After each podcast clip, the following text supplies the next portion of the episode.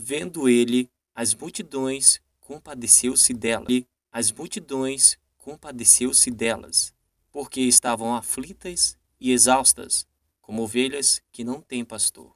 Mateus 9:36.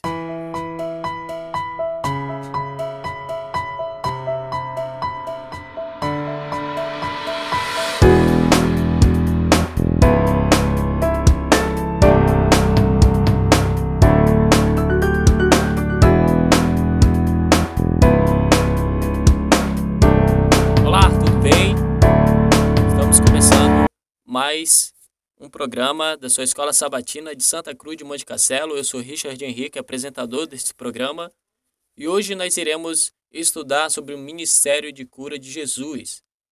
Nós estamos aí na, na lição Ministrando como Jesus, e hoje nós iremos para a parte 1 do ministério de cura de Jesus. Porque o método de evangelismo do Senhor, ele ultrapassava os discursos memorizados e apresentações entaladas.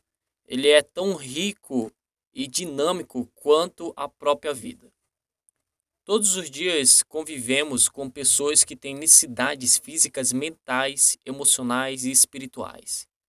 Cristo anseia satisfazer essas carências por meio de nós. Quando nós demonstramos preocupação pela solidão, tristeza e sofrimento das pessoas, bem como por suas alegrias, esperanças e sonhos, Jesus ministrava as necessidades perceptíveis das pessoas para que pudesse, por fim, atender às necessidades mais profundas.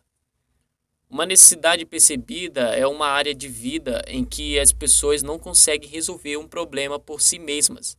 Pode ser até uma necessidade de parar de fumar, ou de perder peso, de seguir uma dieta melhor ou reduzir o estresse. Pode ser uma necessidade de comida, moradia ou atendimento médico. Pode ser a necessidade de aconselhamento matrimonial ou familiar. Contudo, a maior carência do ser humano é a de um relacionamento pessoal com Deus e a percepção de que sua vida tem a importância eterna. A reconciliação com o Criador neste mundo destruído é uma necessidade suprema. Em Mateus 9, 1 ao 7 e Marcos 5, 25 ao 34, nós podemos ver que o ministério de cura de Jesus não somente envolvia a cura física, mas também interna, emocional e espiritual. O ministério de cura de Jesus incluía muito mais que a cura física e emocional. Ele ansiava que as pessoas voltassem a experimentar a plenitude que havia sido destruída por meio do pecado.